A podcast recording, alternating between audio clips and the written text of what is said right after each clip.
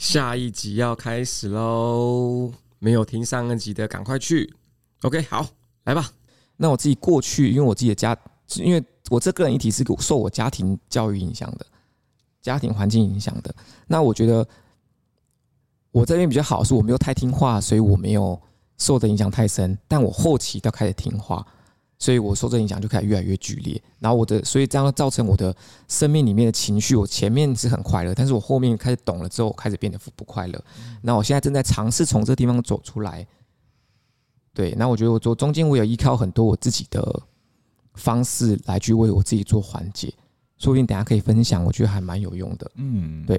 OK，以上是我的个人议题分享，但是我还是要再讲个前提，就是虽然我虽然我觉得。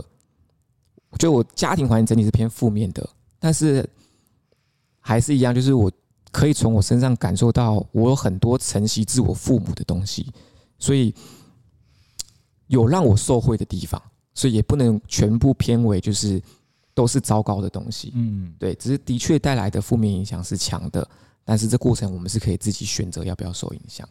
嗯，对，OK，以上。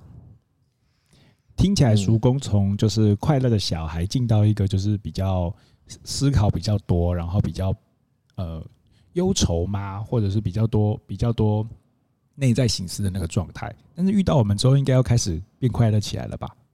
为什么？就就就就。就觉得应该是吧？没有，刚刚点开怀说，是这样子接的吗？我这句话不是应该说，对啊，应该要快乐起来吧？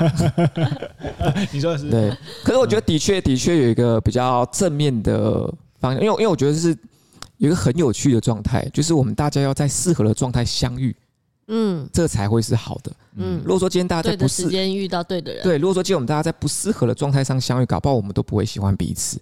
嗯，所以这可能性极大，所以我觉得我们大家其实都是在一个蛮对的情况下相遇到的，所以我们大家互动是非常非常舒服跟自在，这个很重要。嗯，就是我听完叔公的那个故事之后，我就是比较想要，就是我我我会想问大家一个问题，就是大家觉得自己的原生家庭是可以接住自己的需求的吗？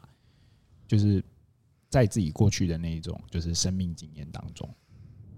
因为听起来熟工的部分感觉好像不太能够接住，然后在没有接住的那个过程当中，也给他自己带来一些反思，跟长出一些新的方式，就是可能就会是那哎，那我可能就自己需要他盯紧呢，我可能自己需要为自己做一些打算，自己需要照顾一下自己接下来这件事情所呈呈现出来的后果，这种这种状态。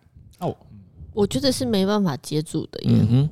对，因为我觉得他们不觉得这个是需要接住的东西。嗯嗯，他没有到太重视情绪这个东西。嗯嗯，所以他们没有办法去，他们会觉得是这是理所当然的。嗯哼，嗯。那就是在这个过程当中有，就是有像叔公这样子的的发展的过程出现嘛？比如说，哎，那我可能就自己要，就是比较把握时间啊，或者是比较好好把我的这个事物去做安排啊，这种。我的原生家庭是没有给我，嗯，应该是有，但是我没有受到这一块影响，就我不会把自己逼这么紧，哎，嗯，就是我不会觉得自己这个时候，好我我没有我我会把事情排满，但我不会像叔公一样觉得这是，我也不会像点和一样觉得追剧是一件浪费生命的事情，嗯嗯嗯。对，但是的确，小时候家里妈妈她是会会跟你说，你这个时候你就应该是要做什么事情，然后不不做这件事情就是在浪费时间等等这些这些观念，我觉得是大家，甚至现在我也是这样跟亮亮讲啊。所以，所以我觉得这时间观念或者是呃要把该做的事情先做完，这应该是大家都会接受到的讯息，小时候都会接受到的讯息。只是这件事情对我好像。我没有把它发展的这么大到去影响到我往后的生活，好像没有。嗯，我觉得这是肢体啊，这非常有趣哦。就是像我们刚刚提到，就是妈妈，就是家长总会导正小朋友的行为，嗯，就是总会一定会这样子嘛，对不对？那可是为什么一个家就是同样一句话语，那对小朋友的影响力是不一样的？我觉得这跟家长的状态有关系，因为我们小时候小朋友在感知家长的状态，其实是很。敏感的。像我觉得以我的例子来讲，好，就是我妈虽然是也是讲了，就是不断的告诫我说不能浪费时间，不断的告诫我说我时间要花在哪里，同样东西，可是她同时间她表现出的状态是，她是一个很辛苦、很认真，就是她必须要靠自己吃苦才能把我们养大的女女性。嗯，所以我们应该要有愧于她。嗯，对，他可能没有直接讲，但是他可能表现出来的，他就他他会时不时的，就是告诉我们说，就是他很辛苦，很怎么样，很怎么样，很怎么样。那当然，你也可以感受到他非常非常辛苦。嗯，对，因为我记得我记得小时候常，因为我家过这个过程是这样，就是因为我妈是养大养大我跟我哥嘛，中间有一段时间我爸是消失的，然后等到中很后期他才回来，所以那段时间是我妈单亲养我跟我哥。对，然后我记得，而且我妈那时候。等于我妈那时候一个人兼差的份数是蛮多的，然后那时候我记得有一阵子是她每天晚上都会念经念到很晚，因为这是她唯一一个能够找到出口的地方，或者她唯一能够控制自己不要胡思乱想的地方。所以那时候很很长，就是可能半夜起床上厕所，看到我妈在那个客厅的暗处就在那边念经，不断的念经。对就你看到，你感受，你看到这些情景，你在听到他告诉你说，你不能浪费时间，你不能怎么样。这时候，这个句话是非常非常强劲的。嗯，对。所以我觉得，但但是但是，对我跟我同样在这种教育背景长大，我跟我哥受这影响程度又不一样。我觉得我哥更严重。嗯，对，因为我哥他懂事的太早了，他太早就懂事了。对，听起来好心疼哦。非常非常非常的辛苦。对，嗯。所以我觉得。这刚只提的时候，我觉得是很有意义，可以拉出来讲。就是同样一句话，但是我同样是家长的状态是影响小朋友最深的。搞不好你今天一直在攻击你小朋友，可是你都是嘻嘻哈哈，然后小朋友可以从你的状态上感觉出善意，他也不会觉得你在攻击他，他可能会觉得你在跟他玩。但是你讲话是旁人听起来感觉是不太好的，对，所以我觉得状父母的状态很重要。然后就我我我自己的过程中，我跟我哥可能长期会处在一个。我爸跟我妈状态都不是很好的情况底下去是成长的，对，所以我觉得这种影响就会很大，嗯嗯，所以还是要就大就是回到就大家个人的问题，可能大家都要努力的解决他们，嗯，对。那学姐老师呢？我刚刚这样听叔公讲的时候，我觉得我有一个感觉是，即使我们有时候长大了，你意识上并不认同某些事情，嗯，但是你你的下意识、你的潜意识里面，你就会发现，很多时候爸爸妈妈的那个身影，或者他们讲的那些话，其实都留在你的心里面。是的，嗯嗯，可能你看到，你并不想要妈妈那么辛苦，或是你。你也许当下你并不认同“不要浪费时间”这句话，可是可能当你长大之后回过头看，你会发现这些东西其实就留在你心里面。是，嗯哼，可能有很多的，有时候你的一些下意识的反应，其实你就会发现啊，这个地方其实就是我跟我妈妈一样的，嗯，或者是我我会认同这件事情，我会认同好像辛苦才是对的，好像不要浪费时间才是对的。那这个可能是你跟你意识不一样的部分，不过我觉得为什么这个东西会留在心里面，那是因为那是来自你爱的一个人，嗯哼，在你心里留下的东西，所以你还是会认同他。嗯，我觉得有些人在这个地方可能会有点困惑，是我明明意识上不认同这件事，我也不喜欢我妈妈这么做，但是我下意识里面其实我又认同这件事。嗯，是。那我觉得还有一个很有趣，可以顺着讲过来，就是就是呃，因为我觉得我后续受我自己阅读。的影响就是清醒了很多，那我也可以在其中辨识很多东西。那我觉得，当我们可以辨识的时候，我们才有选择可以去做。所以我觉得，包含到我自己现在才去做这些选择，我当然知道有有一些束缚是不不好的，是负面的。可是你若能够意识，就你意识到说这是。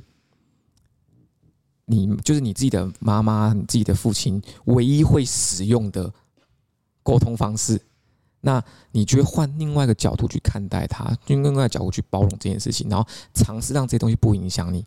可是这同样跟你自己的状态也很重要。如果说你今天自己状态好的时候，你当然可以去包容这些东西；但你今天状态不好的时候，你很难不被他的表面上讲的那些话所影响。对，所以我觉得。这个会是一个很有意思的选择，而且很多的关系冲突会从这地方产生。就大家可能都在不好的状态下，然后可是就是我们争吵原因，可能单纯仅仅是因为我们大家状态都不太好，并不是因为我们真的想要伤害到对方。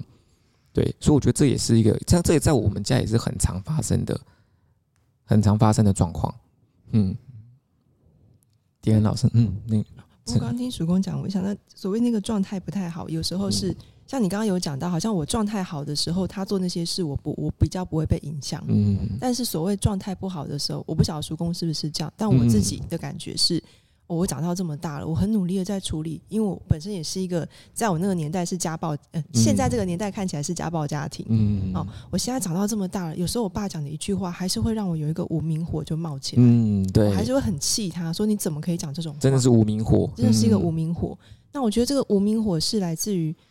呃有时候，当我比较能够去区辨，说我的爸爸他其实就是一个普通的男人，对，他是一个人，或是我的妈妈，她就是一个人类，他不是我期待我想象中的那个父母，对。所以，他当我没有办法分清楚这点的时候，当他又讲的那些话，我就会开始对我心里面的那个父亲或母亲的形象觉得非常的失望跟失落。是对，不如自己的预期。对，我就会觉得，嗯、那我我的那个理想的父亲就没有了吗？我这个需要就永远不会被满足了吗？嗯、有时候我那个无名火是来自这里，嗯，有时候我就会把这个东西丢到他身上，说你怎么可以没有照我的期待，嗯，去长成那个我想要的爸爸的样子？嗯嗯嗯。有时候我的那个无名火是来自这里。我也我也有这种无名火，我也很常会有。但是我觉得很有意思，就是像我我自己个人啊，我在起冲突的方式不是不是不是生气，不是情绪化这样。我觉得起冲的时候，我会非常非常理性，我会去跟你讲说你这句话有没有道理，然后再进更进阶分析你现在状态是什么。所以我觉得我在跟别人冲的话，我会这样子。可是这样子，其实认真讲，效果其实是非常非常不好的。对，那但是我觉得很有一个很有意思、很有意思的东西，是我在这过程中发现，就是我觉得家庭关系应该要随着我们年纪跟认知方式的改变而重塑。像比如说过往我爸妈占占据主导地位，所以他们两个很轻松的影响我跟我哥。可是现在我跟我哥基本上可以站在主导地位了，所以我们可以对他们带来非常正向的影响。所以现在我就非常积极在做这件事情，但是我哥这时候就会成为了一个绊脚石，因为我哥。懂懂事太早，对他懂事太早，他受他们影响太深了。嗯，所以就是很多时候，我哥也会有时候，当我在企图重塑这个关系，就是自己要掌掌握这个主导权，去释放比较正面的影响力的时候，我哥有时候站在我的对立面，对他可能会觉得你不能够这样子讲话，你不可以这样子，没礼貌。对，可是这时候你就觉得说，我那时候我就花，我记得我花很多时间在跟他们沟通一件事情，就是吵架。跟讲话直接是一种沟通方式，我们需要的不能够因为碰到这个东西，我们就逃避问题，我们就转移话题，我们就离开。我花很长时间才跟他们沟通好这个东西。对，那这个这这过过过也不是到太顺利，但就通常都一打三，这都不是太顺利的过程。然后再加上我爸又是环纳，所以 我觉得这还蛮有趣。所以我觉得。有时候，如果说应该说，我觉得这就是家庭经营的一环。如果说你真的想要把这个家庭经营好的话，你真的势必你看懂了这一切，你同时又想，因为我觉得这个东西有两个方向。第一种是你看看懂这一切，你不想被这一切影响，你可以选择离开，我离开这个家，我不要经营了。那但是如果说你看懂这一切，你仍然想经营这个家，你就要尝试占据主导的地位，然后试出试出正面的东西出来，让大家可以最少有一个很基础的。双向的沟通模式必须建立起来，才有办法继续走向把这个家庭的方向从我刚刚原本说负面的家庭导向正面的家庭。像比如说以我妈来讲，我觉得我妈我现在就我妈现在就越来越正面，就她会开始有一种感觉，就是知道说，就是原来我跟我的，因为像我妈，因为比如说我爸，我爸以前有一段时间不在嘛，我妈就很常跟我讲说什么。你爸就很不好啊！你以后不要像你爸，你爸怎样怎样躲到爸爸批评的一无是处。可是当你要骂你爸的时候，又不行。对，他说你不能骂他，他是你爸。然后那时候我觉得很错乱，小时候觉得很错乱，我就说你洗雷空沙，嘿，对。然后所以这就很有意思，就他们之间的关系的复杂性让你无法理解。然后可他又不停的在灌输这件事情，所以就是那时候就呈现一个很有趣的状态，就是我妈会跟我们抱怨我爸。然后同时又告诉我说，这个抱怨不能跟爸爸讲。然后我们有时候讲爸爸爸不好的时候，他又会出来制止，不能这样。所以这就这就很有很有很有意思。就我妈呈现这种起伏不定的状态，然后再就是我妈再她就因为她自己状态就不知道太好了，那她会针对我们的行为，如果一不符合她的意思，她就是直接批评。就是我们做事情，她不能够认同。比如说我们，比如说像我之前前就比如之前运动都是早起嘛，他说你干嘛早去运动？啊，你睡不睡不饱怎么办？运动伤害怎么办？他永远都可以找得到东西去攻击你，好像是好的东西，好的好的方向的东西，永远都可以找到攻找到方向。那这种这种时候，你就可以意识到说，就当我们以客观的方式来评估，你就可以意识到说，他这是在为反对而反对，他就是他他在为。抗拒，就因为有些东西，像比如说我们都知道那些习惯是好的，可是他在抗拒你养成这些好的习惯的时候，有时候你会去想，去想说他想的东西有没有道理。那这时候开始判断出，那我应该要依循哪个东西？我应该要照他说的，我都不要运动，我都不要早起，还是我要照着我自己的方式去重塑我新的生活习惯？你再去做这个选择，然后你客观评估说，OK，我要选择这个，那你就必须得坚持的走到底。然后过程中你要持续的跟爱的人沟通。不然这又跑掉了。嗯，对，这不是一个容易的过程，可是我觉得这是一个必修的课程呢。我觉得，我刚刚徐工讲到那个状态，我想到我妈妈有时候也会这样，哎，就是她会好像给你很多的建议，但你会觉得她好像就是在挑你毛病，嗯，或者就是在攻击你。我这样做也不对，那样也不对，只能照你觉得好的那样方式，但你明明就知道那个不是适合你的，是对，但我觉得。后来我在想，为什么我妈妈会这个样子？我在想，也许她会不会是想要用这种方式跟我靠近？因为她其实不太知道现在我的生活长什么样子。我的生活已经超过她所能理解的。嗯小时候我的生活是完全在她能够理解的范围里面的，现在我已经超过了。嗯但是她又觉得她不知道怎么去靠近我的那个世界，所以她好像只能用她有限的想法。他有限的认识，希望可以给我一点建议，或给我一点限制，来让他自己觉得他有在参与你的人生的成长。对，只是那个方式就会让你觉得很不舒服。嗯，那要怎么跟他们？你看，要怎么跟他们分享我们自己的世界呢？你们觉得呢？我觉得当然要看每一个父母不一样，但像我妈妈，我发现当我多跟她讲一些我生活上的。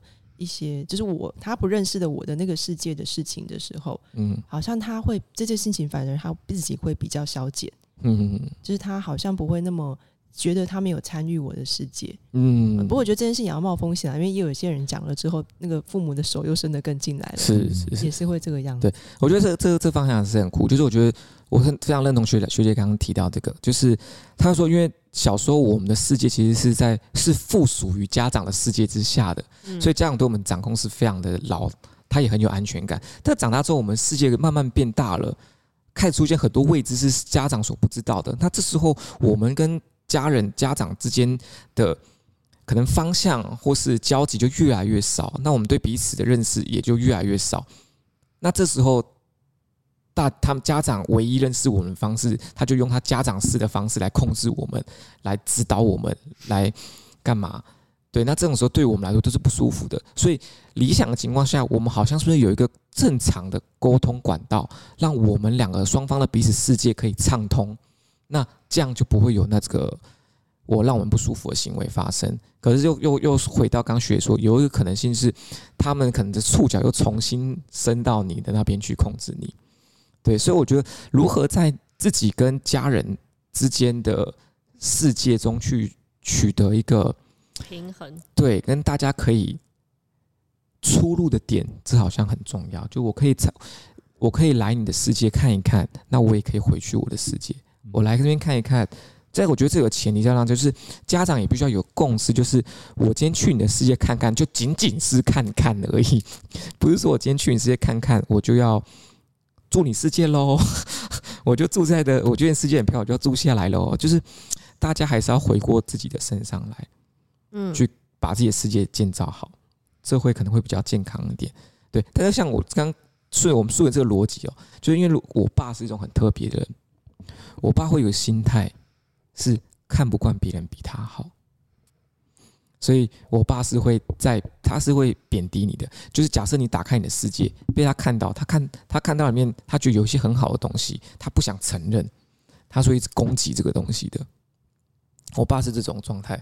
我爸最有趣的，我爸最有趣的时候是我们在一个饭局里面，就我们大家在吃饭，然后那时候我跟我哥可能都刚出社会没多久，然后我爸就开始在细数他以前赚多少钱，赚多少钱，赚多少钱，然后就是，他说你看我在几岁的时候我就赚那么多钱了，你看，叭叭叭叭叭叭，就开始讲这些话，你就可以很明显知道他陷入了一种想要渴极度渴望 自我证明或渴望别人给予他个鼓励。对，所以，但这种东西我们是控制不了的，我们我们控制不了。就是家人中好像也会有一种状态是看不得彼此好，大家有遇过这种状状况吗？我的经验里头是比较少的，嗯，对啊。不过这倒让我就是刚刚在讲，就是小孩跟家长的双向沟通这件事情，我真的觉得他蛮看。家长的状态，还有就是我们自己的状态，就对，我觉得对我来说，我能够做的就是我反复的尝试不同的沟通方式，然后就是尽力为之。因为就是比如说像我以以我对芝芝的妈妈的了解，就是从芝芝芝芝描述妈妈的状况来说的话，感觉起来妈妈好像也是比较是属于坚持自己意见的人。嗯，纵纵然我换了一些方式跟她沟通，最后的结果好像都还是妈妈要坚持她的东西嘛。嗯，是。所以我就在想，就是我如果是这样子的脉络，刚刚谈论下来脉络，就是我觉得我们我们就是尽力为之吧，就是去就是试着换不同的方式去沟通，去去去谈这样子，好像会就是好像可以才有可能就是产生出一个比较好的结果。因为后来我想一想，我觉得我跟我哥哥也是蛮蛮大差异的，因为我是就像刚刚讲的要听听不同的世界这件事，那我从小就是一个很愿意听我爸爸妈妈发生什么事情的人。然后他们也会愿意听我发生什么事，那我哥哥就不是啊，他其实可能也不太会表达自己发生什么事，然后他可能也觉得他表达出来的事情只会被。我我想提一个东西，就是点横这个，在我们刚刚提到两个世界中间需要一个畅通的管道，对吧？那可是点横点横是会听爸爸妈妈的故事的人，所以他会觉得说，这个就是点横在理解大家的故事，嗯，对不对？那点会不会有个状态是你听大家的世界，你是想要住进去的？你说我个人的议题的东西，没有，就是说，就是会不会你你其实听别人说，你是听到只要是讲，就是想就想要在这个地方有位置，就想要住在里面的。我会，我是这样子的人，没有错。就是我觉得，如果你已经告诉我你的状态是什么，然后我会觉得说，好啊，那我就会配合你，就是有这样子的状态。对，就是。就是比如说，就我我常常举我家的生活琐事，我家可能突然就我爸爸妈妈想到一些新规矩跟新规则，他就会丢出来，然后问他们为什么，他们就就会跟我讲是一个解释一个原因，我就说好，那我可以接受，我就会这么做。但我哥哥是完全没办法的，所以他们是有非常非常多的冲突的。嗯，对。那我自己的话就不是，我是我是很能配合的，然后我也会如果，可是我也我也觉得，如果你们这样子，我就会告诉你我的需求是什么。所以像现在我爸爸妈妈都常说我意见很多，嗯，就是就是。当然，他们不会叫我搬出去住。我想讲，我就同样的东西，我想再拉出来讲个比较深的那种，就是，就像点横刚刚可以提说，就是他是可以配合所有人的。那我可不可以解读说，会不会点横没有自己的一个世界？他其实想要融入不同人的世界里面。那他融入不同人的世界里面的时候，他又常常提意见，因为他想要把别人的世界也变成他的一部分。我可以这样子理解吗？如果是我自己的话，我觉得好像可以诶、欸。就是我会我会蛮期我会蛮期待，就是那些跟我很亲近很亲近的人，他就是我们我们是可以在就是彼此的世界里面，就是很舒适跟很舒服的。嗯嗯对。但好像你这么一说的话，我就觉得好像有点不切实际，是不是？嗯嗯我不确定。对，因为因为我刚因为其实我们我们刚聊的这这东西，因为其实像。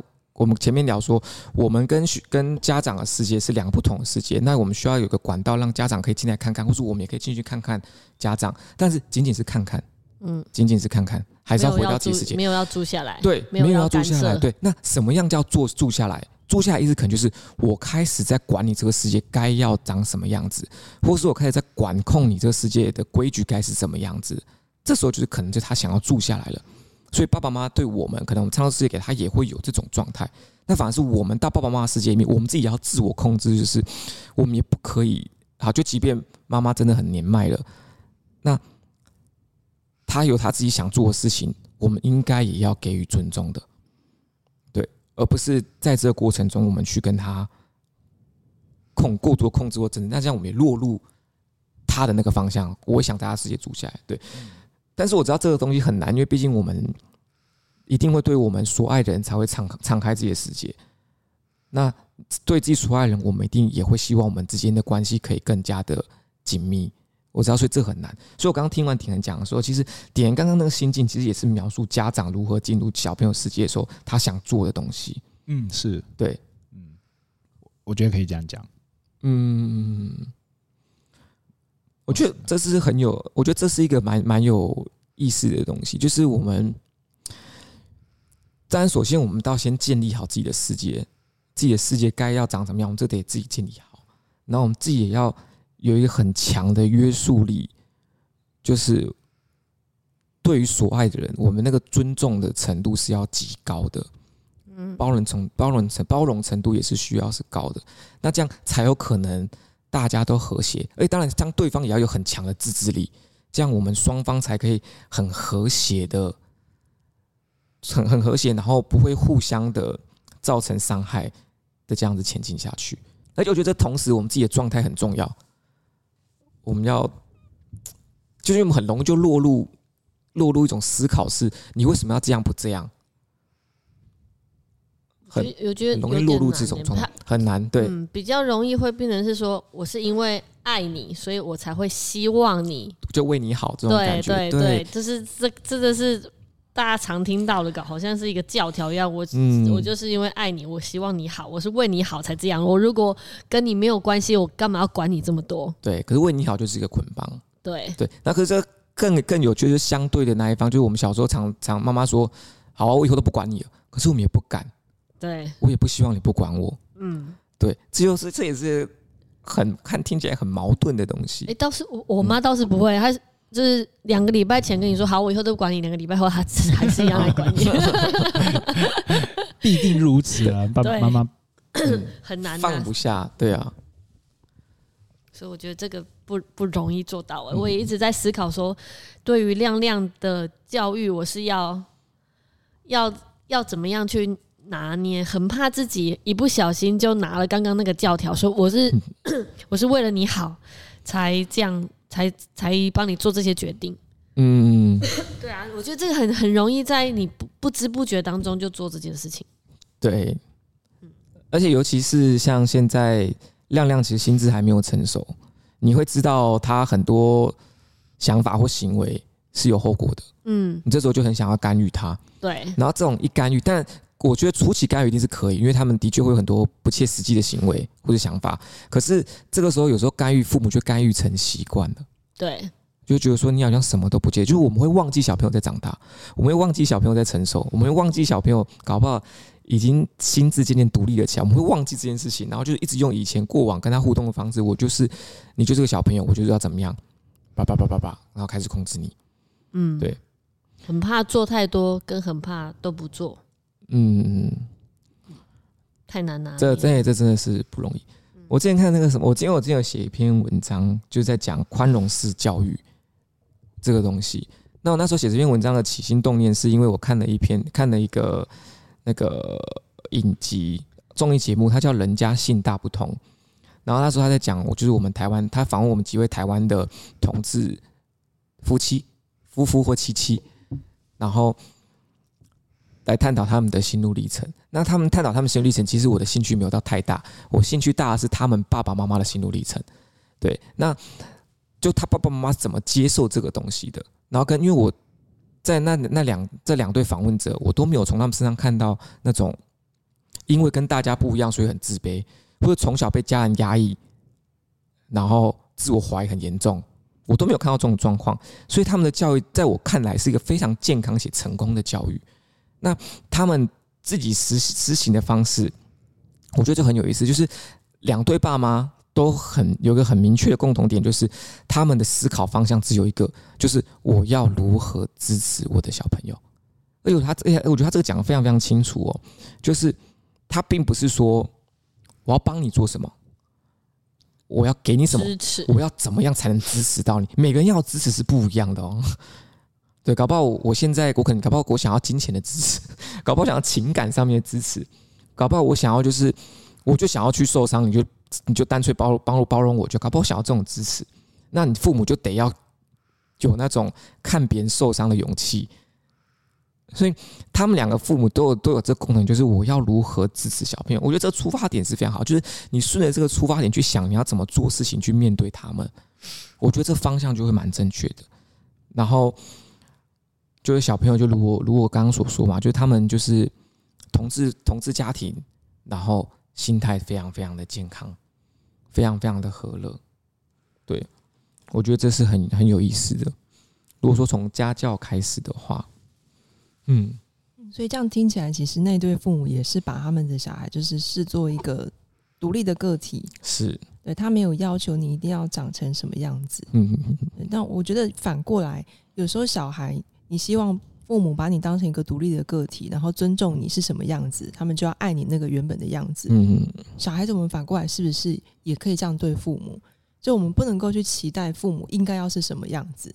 嗯，你应一定要怎么样的去支持我，我才会觉得被支持。对，或者你就是一个不对的人。嗯，就我们不能够要求别人要按你原本样子，但你不去却不接受他原本的那个样子，让他变成你想要的样子。嗯，我觉得这是有时候一些会有一个迷思啊，就是小孩会希望父母要应该要长成那个样子，要我的方式，但他们又不想要自己变成父母的那个样子。对，哎，我觉得还有一个就是。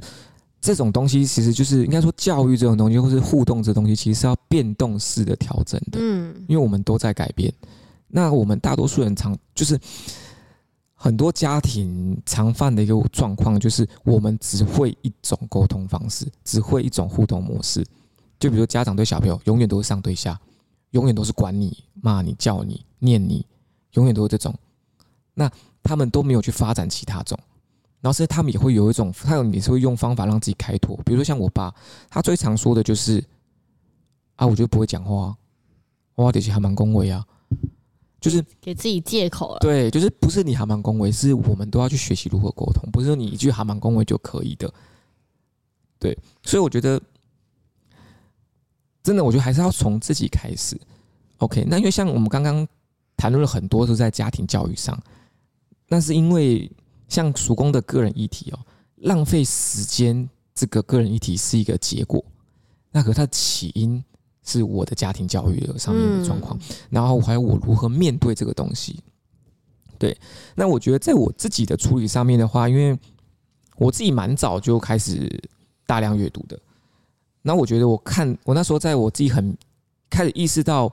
我的爸妈没有办法给予我正确的引导，还有我周遭人都没有办法给我正确的引导的时候，我就开始大量阅读自传，所以我就看了很多很多很多人的自传，那我才觉得我开始为自己梳理了一个比较清晰的方向，或者就是倾斜方向，意思是指说，因为我以前的楷模很少，那那些楷模可能都是我不太认同的，那我透过自传的阅读，我觉得我发现了很多我想要成为那样子的人的。的楷模，我刚然后看了他们的叙述跟经历，我也觉得我说不定我可以朝那边靠近，所以我觉得在阅读自传这个地方帮助我非常非常多。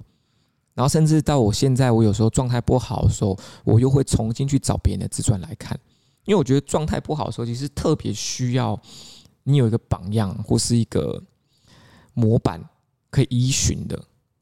那我周遭都没有这类型的人，所以我又回去看了自传。像我最近就在看那个那个奥巴马他太太，因为奥巴马他的自传看太多次了，我就看各位看他拍的，他叫蜜雪儿吧，对的自传，我觉得我觉得非常棒，而且也给我非常多的力量。所以我觉得看阅读自传这个东西其实是很棒的，就是你透过阅读他人的生命经历，有时候你会发现你自己遇到的东西其实也没什么。然后还有一种就是，你透过阅读他们的大家的生命经历，你会知道，哎，其实大家都很投入跟努力在过自己的生活。有时候你会被这种正面正面的情绪所感染到。对，我觉得这个东西对我的帮忙是很大的。嗯，对。那大家呢？嗯，我觉得刚刚学姐说那个，就是希望父母接受自己的样貌，然后也要我们反过来也要接受父母有不同的样貌这件事情。我觉得我有。很深的体悟，然后我觉得他会让我去整理一些我自己现在在做咨商的部分。也许我的呃，我们的听众朋友正好也有在跟我咨商，我觉得这个部分对他们来说会很有帮助。因为我觉得咨商走到后面的时候，他需要到这个地方来，就是我发生了很多事，我在我原生家庭里面经过了很多悲苦，那些感受跟感觉都是真实的存在的。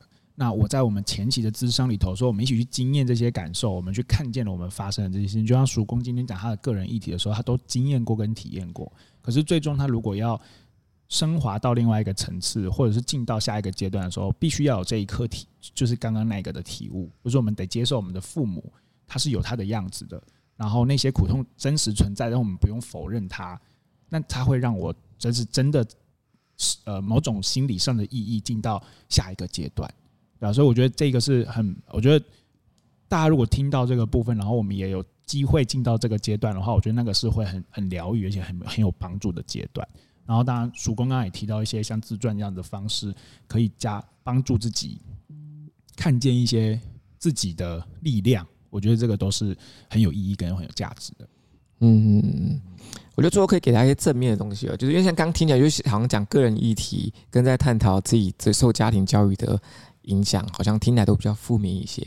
那我觉得比较正面的东西，就是像比如在我自己在梳理我自己的经历的时候，我很多时候就像刚刚有提到说，我很多时候我会发现到我自己其实有承袭我爸爸的一些东西，还有承袭我妈妈的一些东西。可是他们在我的身，那些他们在我这，我就姑且称作他们的性格好了。我承袭一点我爸爸的性格，也承袭一点我妈妈的性格。然后他们两个的性格在我这边起到了一个好的作用。嗯，有时候你意识到这个，有时候你对爸爸妈妈会说很感谢的，就是诶、然后甚至有时候你意识到这件事，你会对你的爸妈有更深层次的同理，你会觉得说原来你是那样子想的，只是可能呈现出来方式中间有一些过程有点曲折，所以我们呈现出来方式不一样。那我觉得这是一个很有像，比如说，虽然我一直在说我爸很不 OK，虽然一直在调侃我爸，但其实我爸也是如同我前面讲的那个。放松运动的那个运动放松的老板一样，他就是这么真诚的人啊！他讲话就是这么的直接啊啊！他就要称赞你不会给他哦，但是他表达出来就那么明显，你还不知道，你还不给他称赞。对，就我爸就是这样子。那而且我爸是一个刀子嘴豆腐心的人，那我觉得我自己也蛮珍惜这个珍惜这个东西的。所以我爸是很长，就是很爱闲闲闲闲闲闲完之后，但他又把事情做了。嗯，就包含他在帮我们家。帮我帮我妈处理，比如说拜拜啊，或者干嘛一些事情的时候，她还是会默默默做这些事情，就是嫌麻烦，但是还是把它做完。对，就是就就是还是有一些很好的地方。就我爸他就是一个真诚的真诚的人，然后但是同时你意识到这一点，你也会意识到，你就你越看你爸看越看到爸爸，就你同理到这一这个层次之后，你再去回看到爸爸有很多看似荒谬跟不被理解的行为。那一刻，你会开始意识到他很孤独，然后他没有办法表达自己，然后他的行为又会把所有人都推远，所以这一刻，你对他的理解的层次会走得非常非常深。对，所以我觉得我现在看我爸的态度就是，就是我还是会考试他，考试归考试，但是如果说他今天跟我拥有同样的性格，他就知道我也是刀子嘴豆腐心。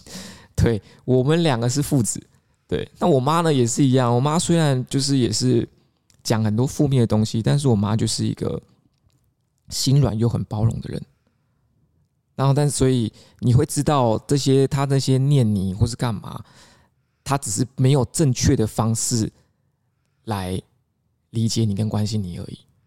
对，所以理解到这个层次，你再看他那些行为，有时候你也是会觉得就是就还蛮可爱的。那你就念吧。对，那我回应你的方式，我还是会呛你，我还是会抗拒你。你跟我说叫我穿外套，我还说不要，我就不穿，就之类。我们还是用这种方式互动，但是你们之间的关系就会非常非已经非常非常近了。你自己可以感受到，你们的关系已经非常非常近了。对，所以我觉得这是家庭这个东西带给我一个非常多非常多的体验。所以我还是非常鼓励大家去做自我探索，就是可以走入咨商室，然后。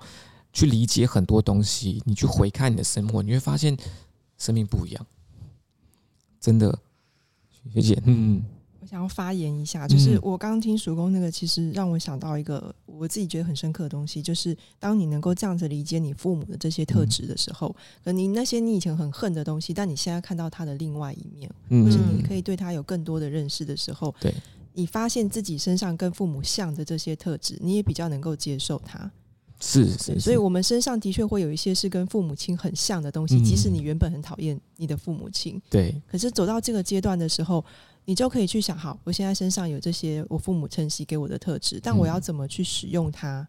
我要让他活成一个怎么样的人？这个就是我自己可以决定的了。是的，因为我有很多来谈者，他会说我这辈子绝对不要活成跟我妈一样，我绝对不要像我爸。